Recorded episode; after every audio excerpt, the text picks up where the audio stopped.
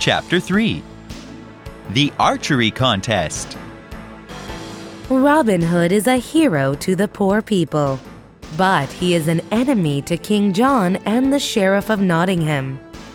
They always want to catch Robin. The sheriff has an idea. He plans an archery contest. The prize is a golden arrow. Everyone wants the golden arrow. Robin wants the golden arrow too. I'm the best archer in England. I can win the golden arrow.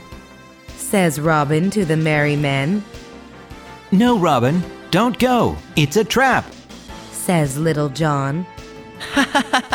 I have a plan. I will dress as a farmer. Then nobody will know I'm Robin Hood. laughs Robin.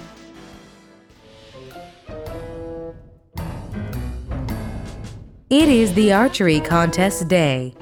A farmer is going to the town. The farmer is Robin Hood. There are many good archers in the contest.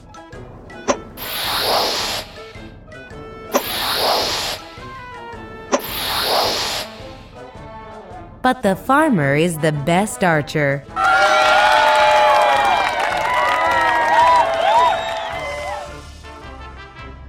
The farmer wins the golden arrow.